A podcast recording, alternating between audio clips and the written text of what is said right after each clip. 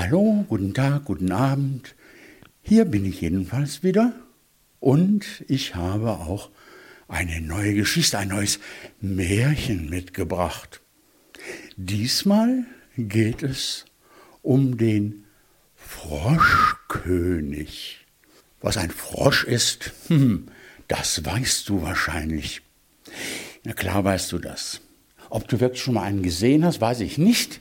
Aber im nächsten Jahr werde ich dir auf jeden Fall mal einen zeigen. Ich weiß auch schon wo. Du kennst ihn aber aus deinen Bilderbüchern, denn da kommen auch immer wieder Frösche vor. Und dann rufst du ganz laut Frosch, Frosch, Frosch. Also Frosch kennst du. Aber König? Gibt es Könige unter den Fröschen? Frag mich mal was Leichteres. Ich weiß es ehrlich gesagt nicht. Aber in der Geschichte, da gibt es sowas ähnliches wie einen Froschkönig. Aber hör selbst. Und wie immer fängt unser Märchen so an. Es war einmal in einer Zeit, als das Wünschen noch half, das hilft übrigens auch heute noch, wenn man es richtig macht. Na, jedenfalls in dieser alten Zeit gab es einen König, der gehört irgendwie meistens zu einem Märchen dazu. Und dieser König hatte nicht nur eine liebe, nette Frau, sondern auch ein paar Töchter, ein paar Kinder. Und die jüngste von denen, na, das war eine hübsche, das kann ich dir sagen. Die sah richtig gut aus und jeder mochte sie gern leiden. Und die war noch so ein bisschen verspielt und sie ging gerne raus in den Park und dann weiter in einen Wald und da war ein großer, tiefer Brunnen. Auf den Rand vom Brunnen, da setzte sie sich gerne, ruhte sich aus und nahm ihr Lieblingsspielzeug. Das war eine goldene Kugel. Eine goldene Kugel. Ja, was machte sie damit? Na, was macht man mit so einer Kugel dann? Entweder schießt man Tore, aber goldene Kugeln eignen sich dafür nicht so gut. Sie warf diese Kugel einfach immer wieder in die Luft und fing sie auf. Und das machte sie immer wieder und rauf und auffangen und rauf und auffangen. Ach, das machte richtig Spaß. Hm, nur einmal, da ging das gründlich schief. Entweder hatte sie falsch geworfen oder nicht richtig aufgefangen. Jedenfalls plumpste die Kugel in den Brunnen, in das Wasser von dem Brunnen und Weg war die Kugel. Ja, da war das Gejammer natürlich groß. Sie jammerte und sagte, ah, wo ist meine goldene Kugel, wo ist sie nur? Und jammerte und jammerte und hörte plötzlich eine Stimme. Was jammerst du hier rum? Was soll das? Was ist los? Sie schaute sich um und sah plötzlich einen Frosch neben sich sitzen auf dem Rand vom Brunnen. Der war da hochgeklettert. Ja, weißt du, meine goldene Kugel verloren. Die ist irgendwie in, in diesen doofen Brunnen gefallen. Und jetzt ist meine goldene Kugel weg. Und das ist doch mein Lieblingsspielzeug. Oh, ich will ich wieder haben. Ich will, ich will, bitte, bitte, bitte.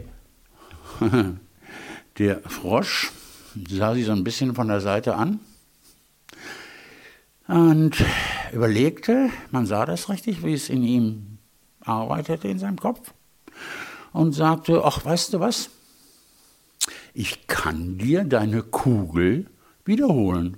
Oh, das wäre ja toll. Kannst du alles von mir haben als Belohnung oh, meine schönsten Kleider und sogar meine goldene Krone, versprach die Prinzessin.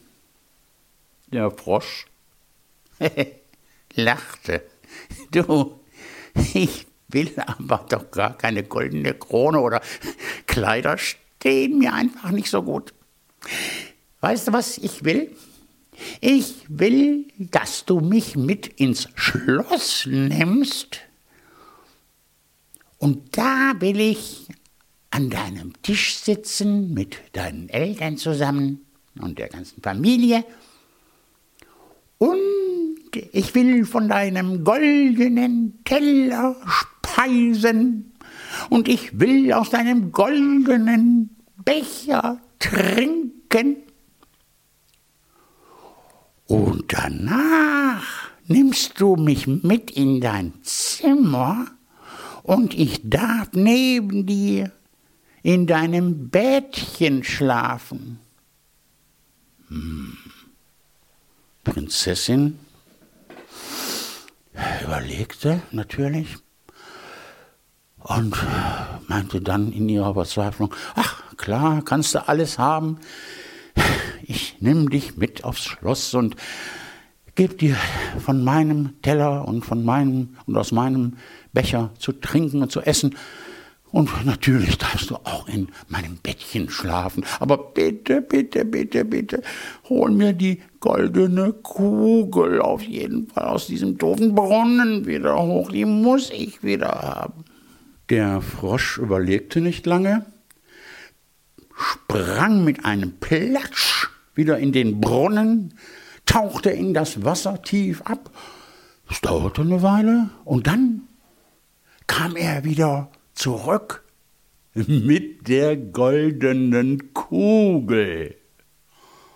Oi, da war die Freude aber groß. Die Prinzessin, ach, lachte und spielte wieder schon mit der Kugel und ah, danke, danke, danke, lieber Frosch, sagte sie und sprang auf und lief zurück ins Schloss durch den Park. Der Frosch fand das natürlich gar nicht gut. Sie hatte ihm ja was versprochen. Hey, du, nicht so schnell. Ich kann nicht so schnell hinter dir herlaufen. Oh, sie hörte ihn gar nicht und lief weiter. Pfeilschnell über den Rasen ins Schloss hoch. Naja, das war nun nicht so schön.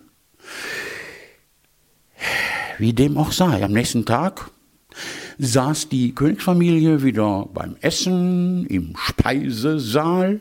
Dort isst man nicht, man speist. Das machen vornehme Leute so. Auf einmal hörte man draußen auf der Marmortreppe ein lautes Platsch, Platsch, Platsch, Platsch.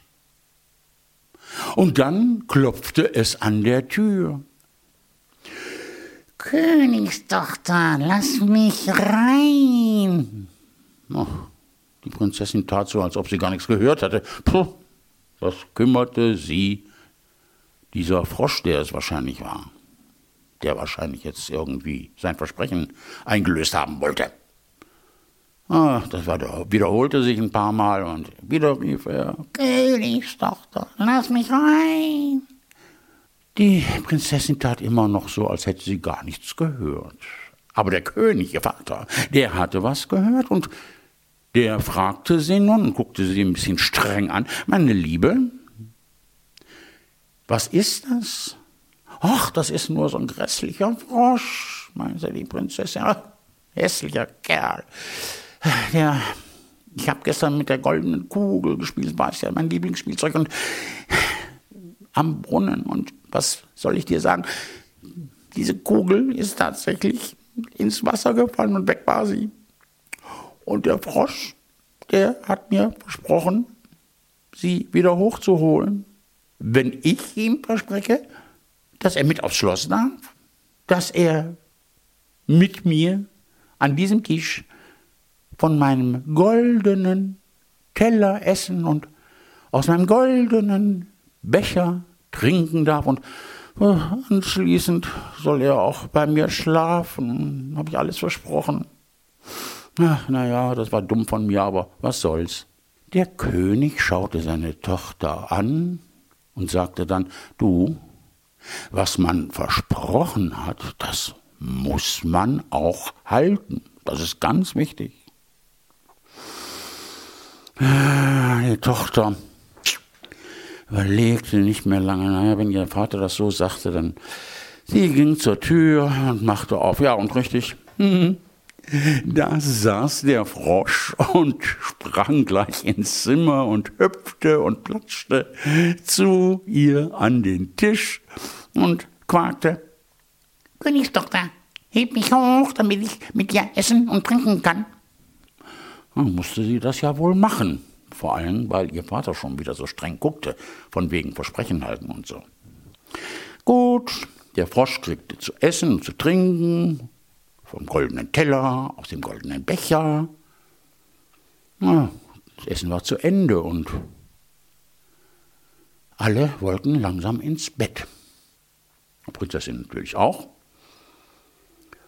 Und der Frosch sagte, äh, du denkst dran, du hast versprochen, dass ich mit dir in deinem Bettchen schlafen darf heute Nacht.